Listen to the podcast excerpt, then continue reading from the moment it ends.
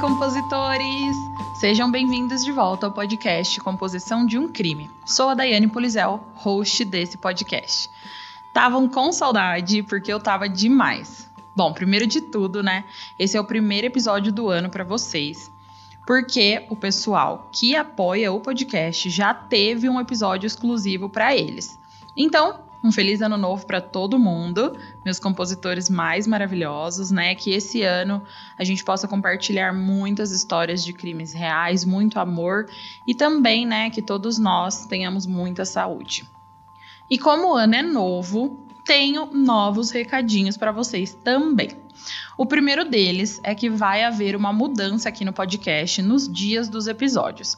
Então, a partir desse mês, eu vou voltar à configuração antiga do podcast e os episódios vão ser de 15 em 15 dias, sempre nos dias 10 e 25 de cada mês. Eu tive que mudar e voltar essa configuração, compositores, porque a clínica está demandando muito de mim. E eu espero muito que vocês me entendam, porque como vocês sabem, eu sou psicóloga e os tempos estão difíceis, né? Então, eu tô tendo muitos atendimentos e muitos pacientes. Mas fiquem tranquilos que o podcast não vai parar, tá? Então, todo dia 10 e dia 25 de cada mês, vocês vão ter um episódio novinho do jeito que vocês gostam, cheio de detalhes. E para quem é apoiador aqui do Composição de um Crime, vai rolar mais um episódio todo mês. Então, se você quer ter três episódios por mês, é só ir lá no aplicativo da Orelo e assinar o plano do composição para ter um episódio extra e também para ter acesso ao nosso grupinho lá do Telegram. Você pode ajudar a composição com 5, 10 ou 20 reais. E essa ajuda garante que eu traga sempre episódios bons e detalhados para vocês. E também garante que esses episódios sejam bons em todos os sentidos, né? Roteiro, áudio, edição e tudo mais. Então, para apoiar e ajudar a composição, é só baixar o aplicativo Orelo e assinar um plano por lá. E se você ouvir os episódios por lá, também vai estar me ajudando bastante. Bom, se você sabe de algum caso muito sinistro e gostaria de ouvir ele por aqui, é só deixar a sua sugestão lá no Instagram, que é @podcastcomposição de um crime, que eu vou anotar e logo você vai ouvir ele por aqui. Não se esqueçam também de seguir o Composição de um Crime no Spotify, na Aurelo, no Deezer ou na sua plataforma de áudio preferida e também de avaliar o podcast na Apple Podcast e no Spotify, meus compositores. E sem mais recadinhos, vamos ao caso de hoje. Nesse episódio, eu vou contar a vocês a história de Ronald Gene Simons e o massacre de sua família. Se você está à procura de um podcast com uma pitada de humor e de morbidez, o Composição de um Crime é para você. Mas lembre-se que esse podcast é sobre crimes reais e algumas falas podem ser explícitas e não recomendadas a pessoas sensíveis e menores de 14 anos. Caso você não fique confortável com tais descrições, recomendo não ouvir.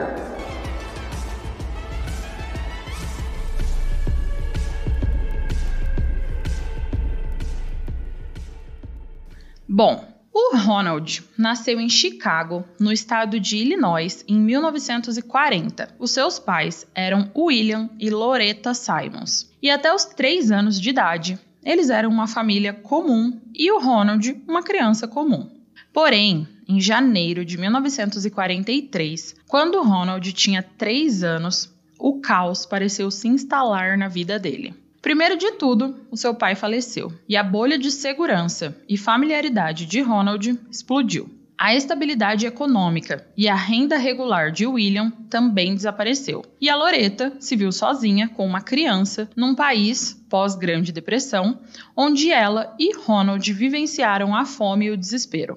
Loreta sabia que os anos 40 não eram uma época em que uma mulher pudesse ganhar a vida para si mesma e para um filho. Então ela usou todos os seus recursos para garantir o seu futuro e o de Ronald, se casando novamente no final daquele mesmo ano. No entanto, William Griffin, o agora padrasto de Ronald, servia no Corpo de Engenheiros do Exército dos Estados Unidos. E isso fez com que a família se mudasse para o Arkansas, e depois para outro estado, e depois para outro, e para outro e outro. A família mudou constantemente por 10 anos e nunca se estabeleceu em um lugar por muito tempo. Ronald era o novo garoto em todas as escolas que frequentava e nunca ficou em uma escola tempo suficiente para fazer amigos, mostrando uma total falta de habilidades sociais. Ele rapidamente se tornou um bully e um encrenqueiro. Suas explosões violentas chegaram a um ponto em que até mesmo o sistema escolar da década de 1950 não conseguia continuar a considerar o seu comportamento como meninos sendo meninos. Então, depois de tentarem tudo o que podiam, a escola não teve escolha a não ser expulsar Ronald. Seus pais, o enviaram para a escola militar numa tentativa desesperada de fazer ele se comportar. Eles esperavam que a disciplina marcial finalmente o ajudasse, e todos ficaram surpresos, até mesmo Ronald, que a escola militar produziu esses resultados desejados. Ele não quebrou as regras e seguiu as rotinas rígidas da escola. Ronald descobriu um senso de paz e propósito em meio à constante rotina da escola militar. Seus impulsos agressivos foram transformados em objetivos construtivos dentro da estrutura militar, e o seu desejo de ter controle total sobre o ambiente ao seu redor tornou-se uma realidade. Porém, aos 17 anos, ele largou o colégio e cortou todos os laços com a sua família. Ele, depois disso, ingressou para a Marinha e foi destacado para a base naval de Bremerton, em Washington. Lá, ele conheceu Beck, uma garota com quase a mesma idade que ele, que era muito bonita. Embora o namoro dos dois tenha sido lento no início, foi um namoro inabalável. Por causa da disciplina da Marinha, o Ronald foi capaz de mostrar o seu carisma e a sua ordem com certo grau de facilidade e acabou conquistando a Beck. Beck, em contrapartida, conseguiu ver o lado sombrio de Ronald quando eles começaram a morar juntos, mas ela resolveu ignorar isso. E foi aqui que o futuro de Beck estava praticamente traçado. A vida dos dois juntos era uma via de mão única. O Ronald mandava, a Beck obedecia, mas mesmo assim ela achava que era feliz, porque os outros meninos que ela namorou antes do Ronald eram somente isso, meninos. Já o Ronald era um homem. E se isso significava que às vezes ele era severo, ela achava que isso fazia parte do seu charme. O Ronald, por gostar de tudo ordenado e tudo do jeito dele, era meticuloso sobre a maneira como as coisas eram feitas em sua casa. E a Beck, no início, não viu nada de errado nisso. Na verdade, ela até pensou que era revigorante encontrar um homem que tinha orgulho da sua casa e não era desleixado, mesmo que isso significasse que ele não ficava feliz com ela de vez em quando. Quando ela fazia algo que ele considerava errado, ela nem ficava com brava com ele nem nada, porque na verdade ela achava que outros homens não a tratariam com a gentileza que ele tratava ela se ela cometesse aqueles erros todos os dias. Porém, o relacionamento abusivo é assim, né, gente? Ele começa aos poucos, com coisas simples, como por exemplo, a aparência. A Beck já não usava mais os cabelos soltos e esvoaçantes, porque isso era para mulheres solteiras, e agora ela era comprometida. Então ela prendia o seu cabelo, porque o Ronald achava melhor ela não se exibir para outras pessoas. A mesma coisa aconteceu com a maquiagem, porque o Ronald não suportava a vaidade e a convenceu de que ela não precisava daquilo, que ela já tinha o conquistado. Ela também teve que trocar de roupa, mas isso foi apenas por razões práticas, pensava ela, né? O Ronald tinha que usar o seu uniforme todos os dias para servir o país. Então não era surpresa que ela também tivesse que usar o uniforme dela todos os dias, que era uma camisa com botões, nem tão bonita, nem tão elegante quanto as que ela usava quando ela era solteira, mas também ela não era mais solteira, né? Então não precisava vocês conseguem ver claramente um relacionamento abusivo tomando forma aqui, né? A submissão imposta por Ronald a Beck.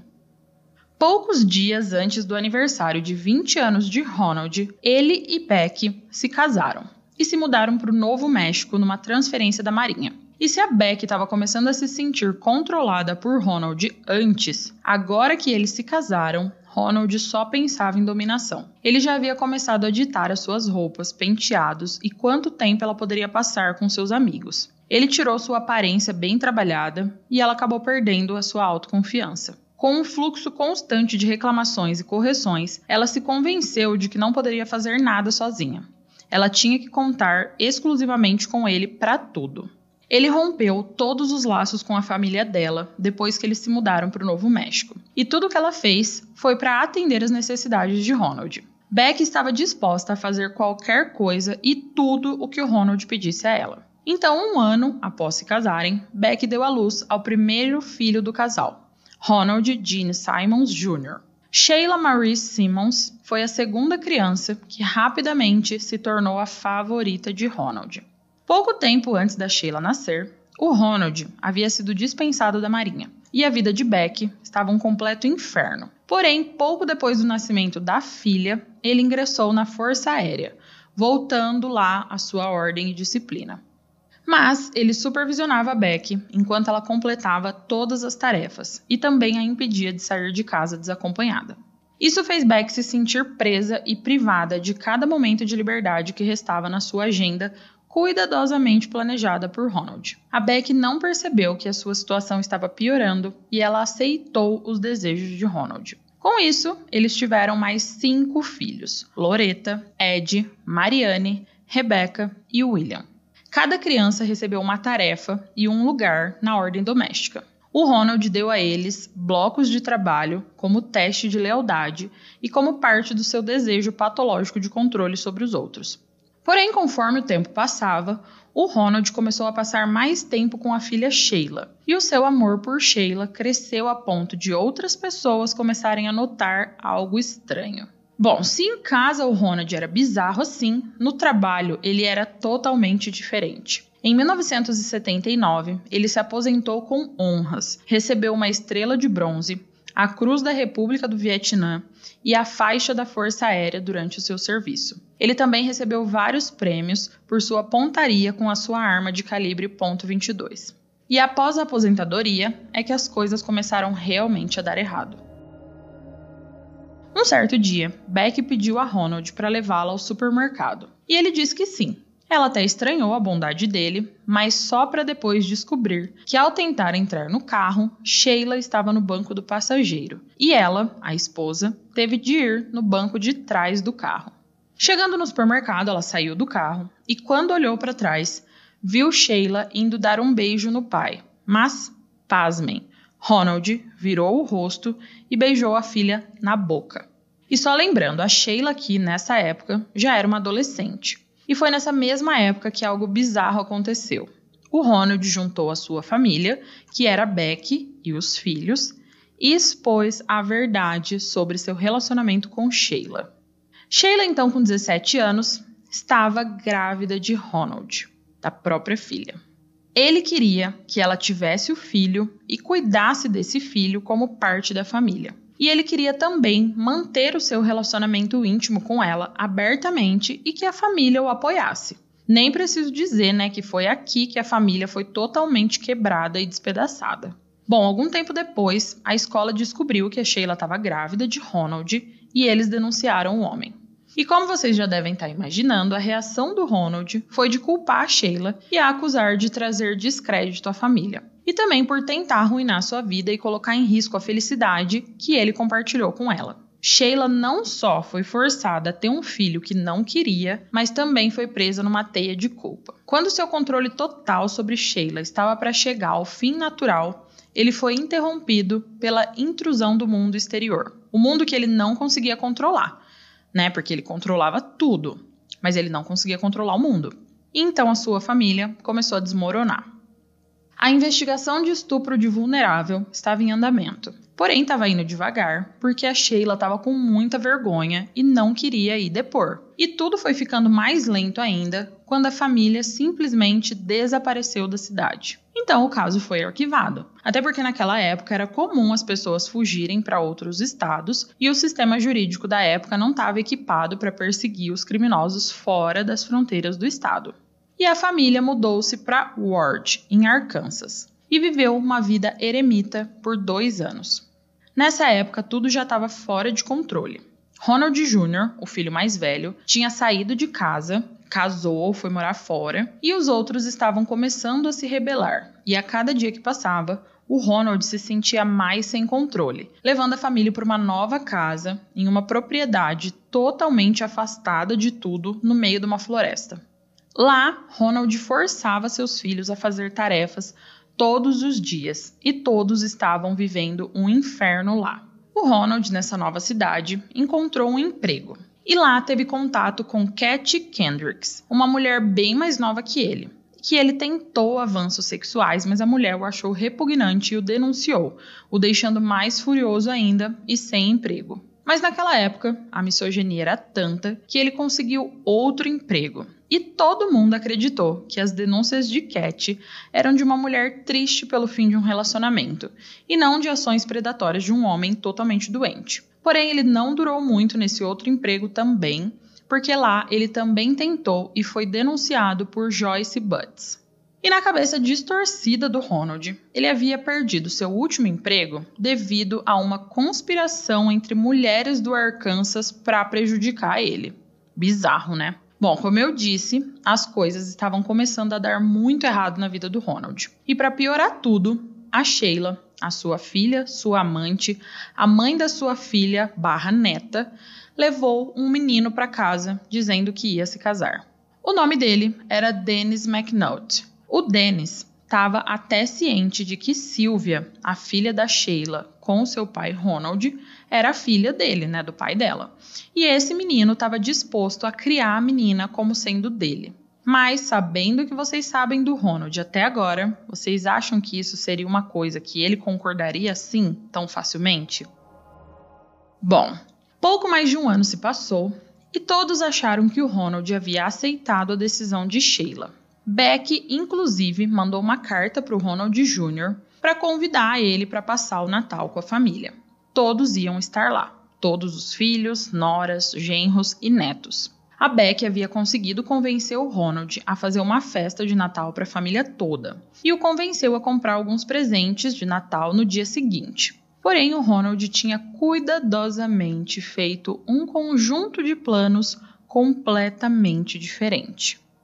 No outro dia, Ronald dirigiu até um hipermercado, comprando os presentes que precisava e comprando também uma arma calibre .22, aquela arma que ele ganhou várias medalhas por ser excelente na pontaria. Ele logo estava voltando para casa, dirigindo pela estrada. Ele repassou seu plano para frente, para trás, até ter certeza de que o momento era perfeito. Ele chegou em casa e as crianças já estavam indo para a escola e somente Beck ficaria por lá. Ronald então colocou a arma .22 no cinto e pegou um pé de cabra na mão e foi entrando em casa sem fazer muito barulho. Porém, seus planos foram interrompidos quando ele viu Ronald Jr. saindo de um quarto onde ele havia colocado Bárbara para dormir, a sua filha, neta de Ronald, de apenas um ano e meio. Quando Ronald viu o filho, foi um misto de sensações. O seu filho estava estragando tudo, estragando seus planos, porque ele não devia estar lá. Ele não devia nem ter nascido, pois Beck era muito mais submissa antes de ter esse filho. O Ronald Jr. viu o pai e foi na sua direção. Mas a única palavra que ele conseguiu pronunciar foi pai. E imediatamente o Ronald balançou o pé de cabra no ar e bateu com tudo na testa do filho. O rapaz caiu no chão e o Ronald continuou a bater nele com um pé de cabra, nocauteando o menino.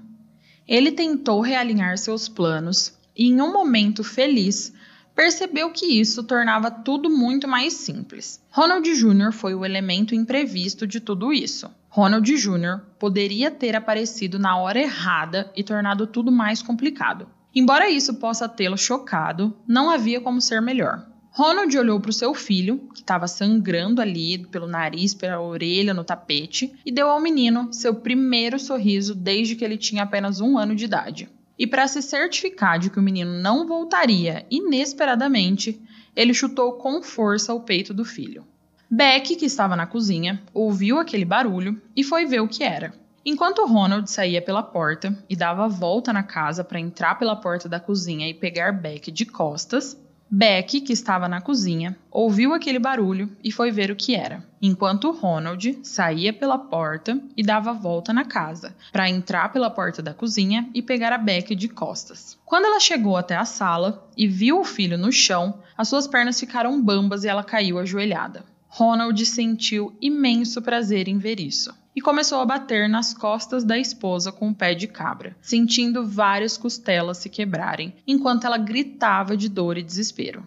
Depois de um momento de pausa, ele respirou fundo e girou o pé de cabra na mão para erguer os dentes afiados e começou a atacar. Depois que a primeira dúzia de pedaços de carne foram removidos dela, os ruídos se tornaram menos humanos. Foi uma morte terrível. Para ter certeza, ele puxou a sua pistola e colocou uma bala nas costas dela. Ele atravessou a sala, dando ao filho o mesmo tratamento. A pequena Bárbara, que era a criança, começou a chorar ao ser despertada pelos tiros. Ronald ignorou por uns minutos a neta chorando e foi se sentar na cozinha e tomar uma cerveja. Porém, após um tempo, o choro da criança começou a incomodar ele. Ele então entrou no quarto da neta e não viu a necessidade de assustar a menina, até porque ela não tinha nenhuma chance ali. Ele então pegou a neta nos braços, deixou que ela o abraçasse e começou a apertar o seu corpo. Ele podia sentir os seus ossos rangendo em seu aperto. Parecia mais esmagar um frango do que sufocar alguém. Ele não percebeu se ela lutou e se ela chorou, ele também não ouviu. Depois que ele terminou, ele a deixou cair de volta na cama. Depois disso, ele voltou a tomar uma cerveja e depois foi se livrar dos corpos. Ele arrastou Beck e Ronald Jr. para fora, os enrolando em uma lona e os jogando em um fosso que seus filhos haviam cavado alguns dias antes. E depois foi até a cozinha, pegou um saco grande de lixo e colocou a neta dentro, a levando para fora também. Ronald tentou limpar o sangue da casa, mas não conseguiu. Ele deixou as portas abertas para que o cheiro se dissipasse. Antes que as crianças voltassem da escola, ele tinha que controlar as coisas. Ele começou a pensar novamente sobre seu plano e seus movimentos tornaram-se mais controlados conforme ele voltava a essa forma racional de pensar. Quando ele viu os filhos chegando, ele foi ao encontro deles no ponto de ônibus, o que era super incomum. Ele chegou a dizer aos filhos que a mãe tinha uma surpresa para eles.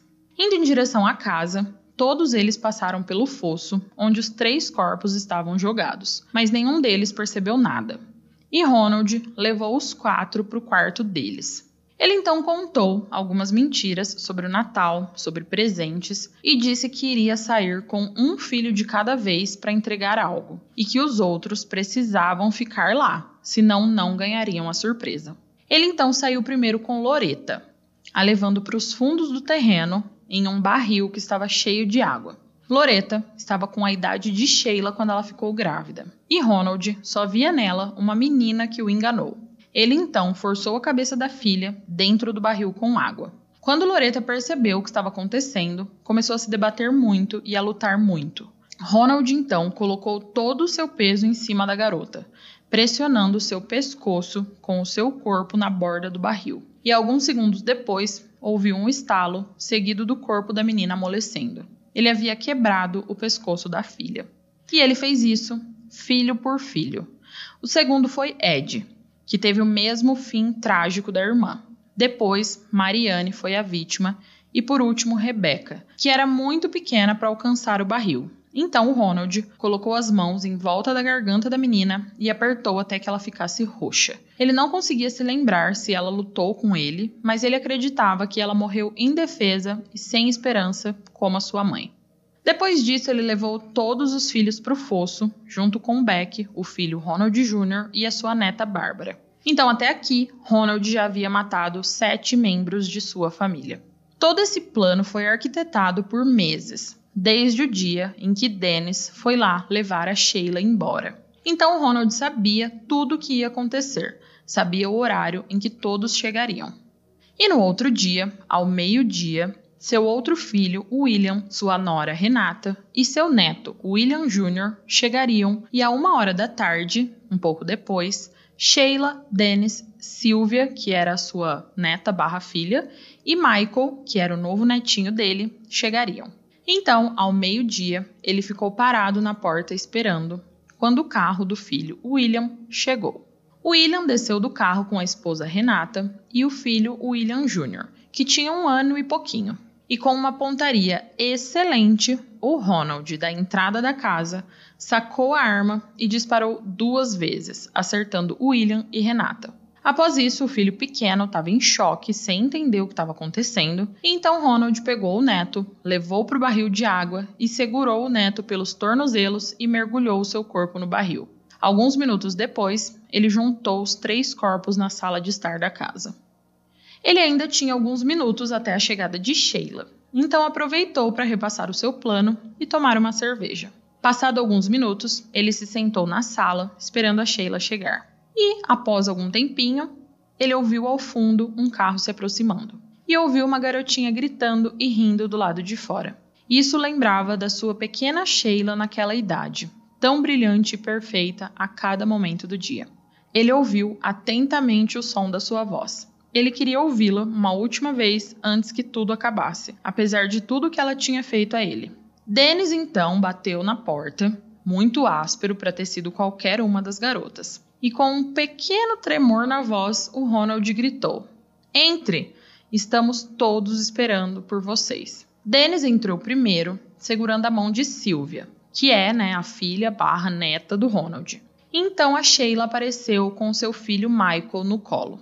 Fazia muito tempo que o Ronald não via a filha e ela estava bem diferente. Ela tinha cortado o cabelo e usava roupas bonitas. Assim que eles foram entrando, eles perceberam que algo ali não estava certo. E alguns passos a mais, eles viram os três corpos ali no chão: William, Renata e William Jr. Quando eles viram os corpos no chão, eles congelaram no lugar e o Ronald deu uma risadinha. Sem pestanejar, porque o plano já havia sido repassado na sua cabeça milhares de vezes, o Ronald atirou no peito de Dennis, espalhando sangue pela parede atrás dele. A Sheila conhecia o pai há mais tempo e melhor, então ela nem tentou correr quando ele se levantou para encarar ela em toda a sua fúria. Ele apontou a arma para o peito dela e disse: aspas, Você me destruiu. Você destruiu sua mãe, seu irmão, suas irmãs. Você destruiu todos nós. Você é uma traidora e eu a verei no inferno. Fecha aspas. E então ele apertou o gatilho. Uma bala já era suficiente para matar Sheila, mas a raiva era tanta que o Ronald descarregou todas as balas da arma na filha. Cada tiro lançado era um jato sangrento para manchar as paredes, a árvore de Natal e todos os presentes. Ele jogou a pistola de lado e agarrou aquele garoto que não se parecia em nada com ele, que era o seu neto. Ele colocou as mãos trêmulas em torno do pescoço do menino e apertou as mãos como se fosse a única maneira de impedir que o mundo acabasse. Ele esmagou a garganta do garotinho até ter certeza de que ele nunca mais respiraria. Agora faltava lidar com a última traição de Sheila, que estava inutilmente agachada ao lado de Dennis tentando acordar ele. O Ronald pegou a sua filha barra neta nos braços e ela gritou tentando fugir. Toda a luta que faltou a Dennis e a Sheila estava ali, na verdadeira herdeira do nome Simons pro Ronald, né? O Ronald achou quase uma pena encerrar tudo aquilo, mas ainda assim ele tinha que acabar com isso. Tudo tinha que acabar e era assim que ele havia imaginado. Ele colocou as mãos quase que suavemente ao redor da garganta da garota enquanto ela batia nele e gritava. Os seus olhos se arregalaram enquanto ele sufocava a vida dela. Após alguns segundos, ele viu a vida dela acabar bem na frente dele. Mas mesmo assim, ele ficou ali, segurando o pescoço dela por longos minutos, como se deixar ir significasse finalmente admitir que tudo tinha acabado. Dennis, Sylvia e Michael foram jogados no fosso junto com os outros corpos. Mas a Sheila não.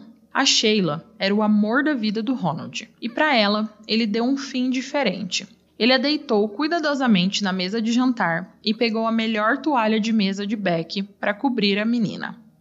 Após acabar com tudo, ele se sentiu mais calmo, mais livre e mais leve. Então ele se trocou e foi até um bar beber. Ele iria a um bar pela primeira vez desde que se lembrava. Iria beber o que quisesse e não se preocuparia com absolutamente nada. Foi uma noite tranquila no bar, porque apenas os tristes e os solitários saíram para beber um dia depois do Natal. Bom, depois de sair do bar e voltar para casa, o Ronald ainda não estava totalmente tranquilo. Após a adrenalina passar, ele ainda sentia que alguma coisa estava faltando. Alguma parte vital do seu plano que escapou de sua atenção.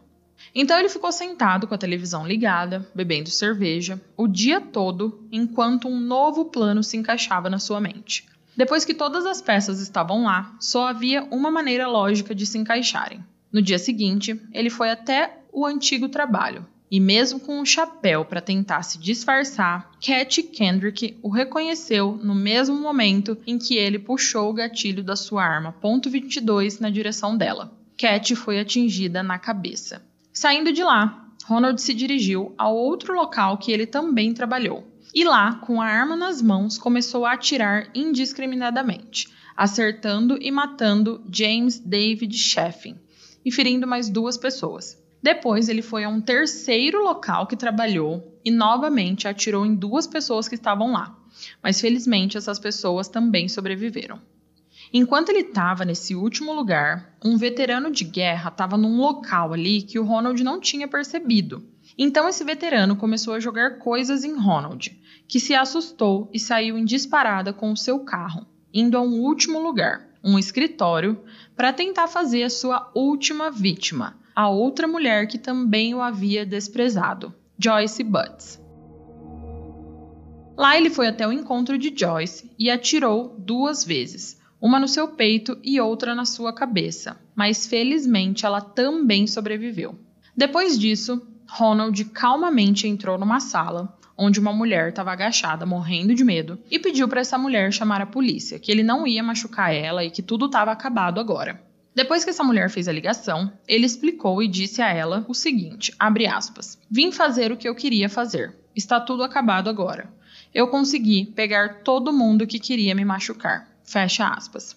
Quando a polícia chegou, ele tomou a mulher como refém e providenciou para ser preso dessa forma. Não porque ele tivesse com medo da morte, porque na verdade ele estava absolutamente certo de que seria morto pelas coisas que ele tinha feito, mas porque ele temia que, em um tiroteio com a polícia, ele poderia acabar paralisado ou em estado vegetativo. Ele tinha visto coisas assim acontecerem com as pessoas nos seus dias de exército, e a ideia dessa perda total de controle assombrava ele totalmente. Teria sido a antítese completa de tudo que ele trabalhou durante toda a sua vida, né? Ele sabia que ele ia morrer, mas que a morte seria em seus próprios termos, com todo o seu trabalho nesse mundo feito e todos os erros cometidos contra ele vingados. Ronald foi levado para a delegacia e imediatamente foi transferido para um hospital para ser avaliado e também para sua segurança, né? Porque as pessoas da cidade já tinham ficado sabendo sobre o tiroteio e estavam indo até a delegacia para linchar o Ronald.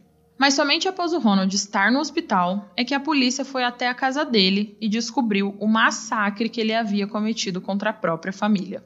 A polícia local teve até que chamar ajuda de outros departamentos porque eles não tinham experiência nem treinamento para lidar com um massacre daquela magnitude, né?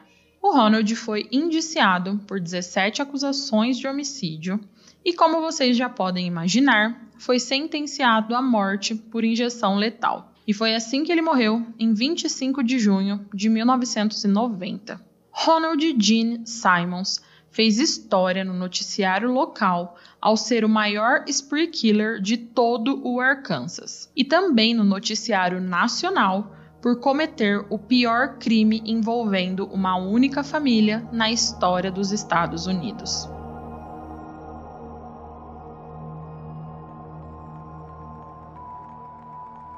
Compositores, o caso de hoje chegou ao fim e o que, que vocês acharam? Não se esqueçam de ir lá no Instagram, na postagem desse episódio, contar para mim se vocês já conheciam esse caso ou não e o que acharam dele. Não se esqueçam também de seguir e avaliar o Composição no Spotify ou na sua plataforma de áudio preferida. Compositores, até o próximo crime!